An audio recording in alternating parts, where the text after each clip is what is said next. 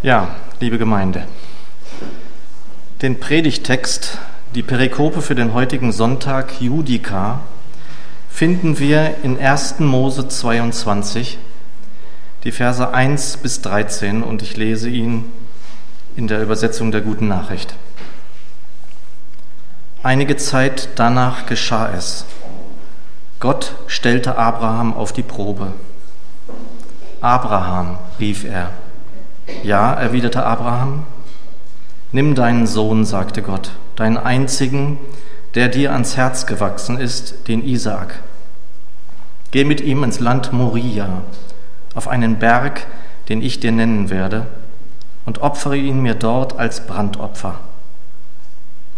Am nächsten Morgen stand Abraham früh auf. Er spaltete Holz für das Opferfeuer, belud seinen Esel und machte sich mit seinem Sohn auf dem Weg zu dem Ort, von dem Gott gesprochen hatte. Auch zwei Knechte nahm er mit. Am dritten Tag erblickte er den Berg in der Ferne. Da sagte er zu den Knechten, Bleibt hier mit dem Esel. Ich gehe mit dem Jungen dort hinauf, um mich vor Gott niederzuwerfen. Dann kommen wir wieder zurück. Abraham packte seinem Sohn die Holzscheite auf den Rücken. Er selbst nahm das Becken mit glühenden Kohlen und das Messer. So gingen die beiden miteinander. Nach einer Weile sagte Isaac, Vater, ja, mein Sohn, Feuer und Holz haben wir, aber wo ist das Lamm für das Opfer? Gott wird schon für ein Opferlamm sorgen. So gingen die beiden miteinander. Sie kamen zu dem Ort, von dem Gott zu Abraham gesprochen hatte. Auf dem Berg baute Abraham einen Altar und schichtete die Holzscheite auf. Er fesselte Isaak und legte ihn auf den Altar oben auf den Holzstoß. Schon fasste er nach dem Messer, um seinen Sohn zu schlachten. Da rief der Engel des Herrn vom Himmel her, Abraham, Abraham. Ja, erwiderte er, und der Engel rief, Halt ein, tu dem Jungen nichts zuleide. Jetzt weiß ich, dass du Gott gehorchst. Du warst bereit, mir sogar deinen einzigen Sohn zu opfern. Als Abraham aufblickte, sah er einen einzelnen Schafbock, der sich mit seinen Hörnern im Gestrüpp verfangen hatte. Er ging hinüber, nahm das Tier und opferte es anstelle seines Sohnes auf dem Altar. Ich bete. Lieber Jesus, führe du meine Gedanken, führe du meinen Mund und meine Rede, dass ich zum Segen werden darf. Amen. Liebe Gemeinde, die Wehrpflicht ist, wird abgeschafft. Die Bundeswehrreform gilt und nach ihrer Einführung im Jahre 1956 ist es nur noch eine kurze Zeit und es gibt sie nicht mehr. Und es gibt nicht wenige in diesem Land, die das bedauern. Sie fürchten unter anderem, dass unsere jungen Männer den Gehorsam verlernen. Sprechen wir also von Gehorsam, denn das ist vermutlich das Erste, was uns bei diesem Predigtext einfällt. Zumindest mir geht es so. Gehorsam. Kein sonderlich beliebtes Wort, fürchte ich auch und gerade für junge Menschen. Aber für jemanden, der noch die Nachwehen der sogenannten 68er Revolution miterlebt hat, kann ich sagen, auch und gerade in meiner Jugend war dies kein sonderlich beliebtes Wort. Gehorsam. Das dazugehörige Verb heißt gehorchen. Es stammt aus dem 13. und 14. Jahrhundert und bedeutet laut Herkunftswörterbuch auf jemanden hören und dann auf seinen Rat oder Befehl folgen.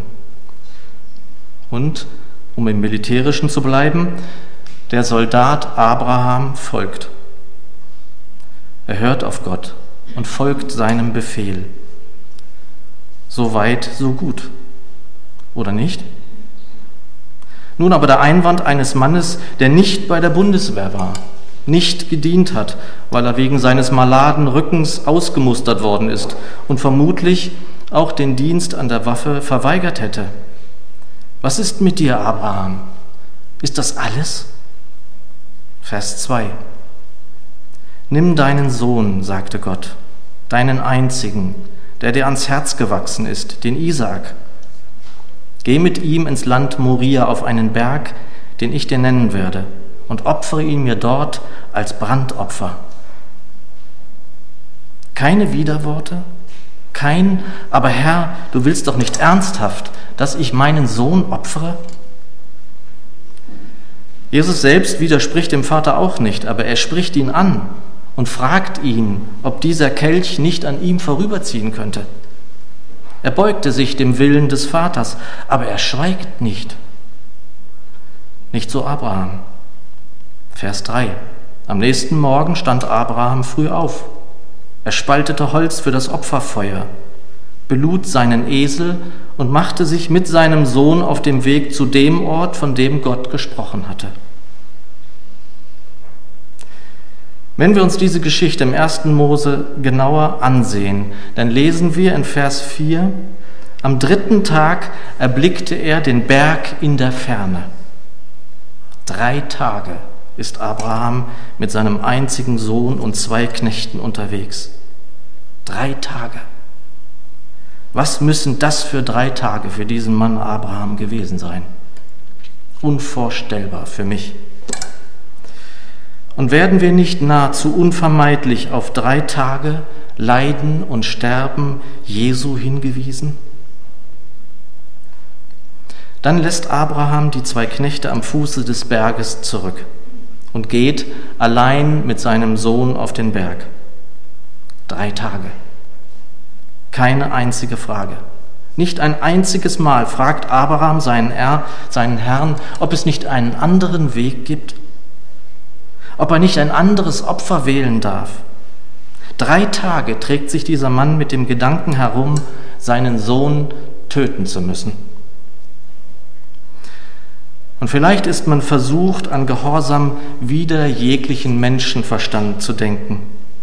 Wer von den hier Anwesenden der Sohn oder Tochter hat, mag sich das wirklich vorstellen.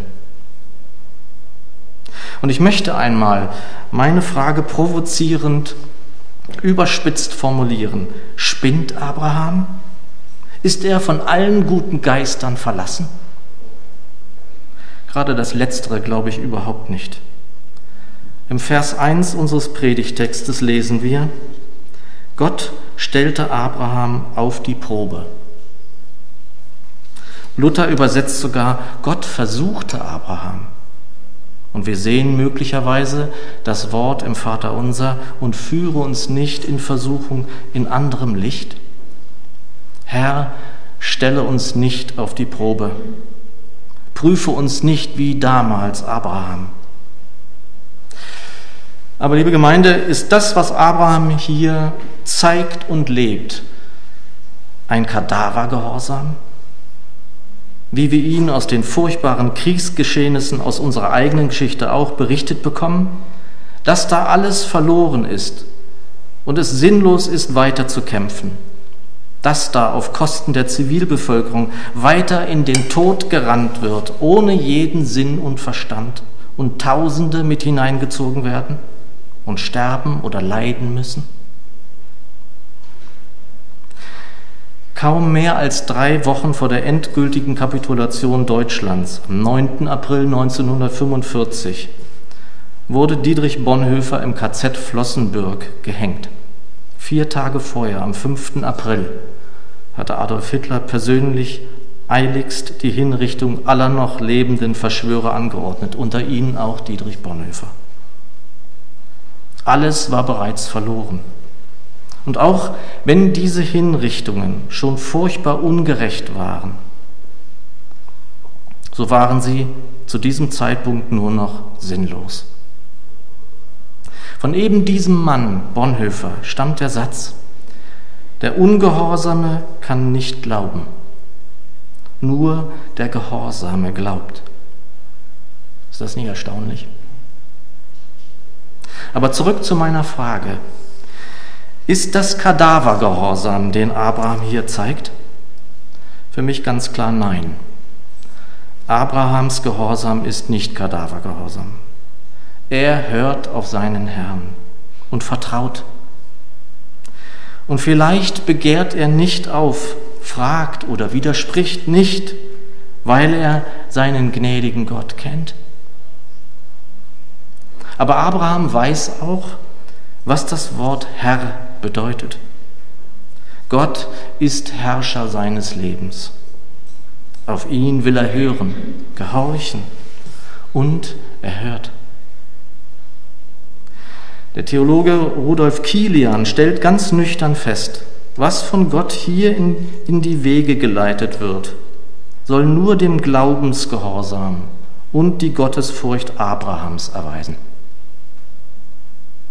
Liebe Gemeinde hier in Aschaffenburg, ich kenne einen Bruder aus der Gemeinde, der als Kind in der Schule ein traumatisches Erlebnis hatte und beinahe sein ganzes Leben darunter leiden musste.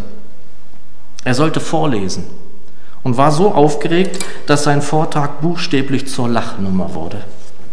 Nicht nur für ihn selbst. Der Junge konnte nicht mehr vorlesen oder etwas vortragen vor Menschen. Weder als Schüler noch als Heranwachsender noch als Erwachsener. Es war unmöglich.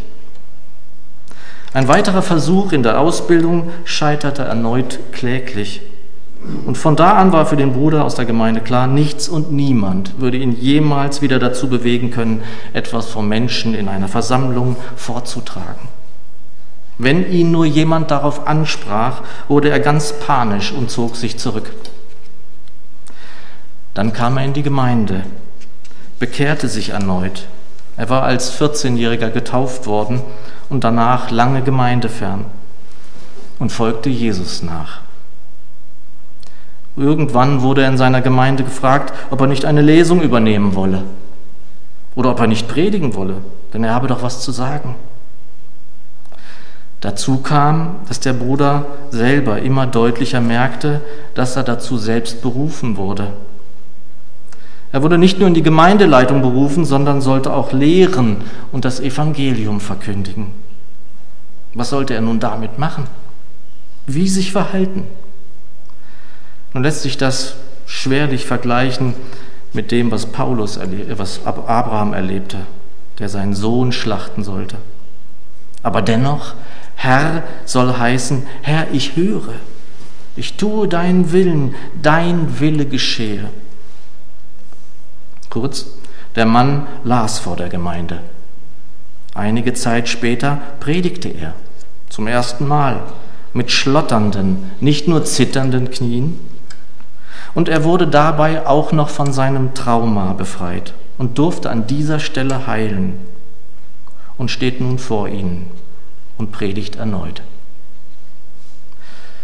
Man sollte sich nicht selbst rühmen und das kann ich auch gar nicht, denn ich kann gut von mir wegweisen. Das ist nicht mein Werk. Eines aber kann ich bezeugen.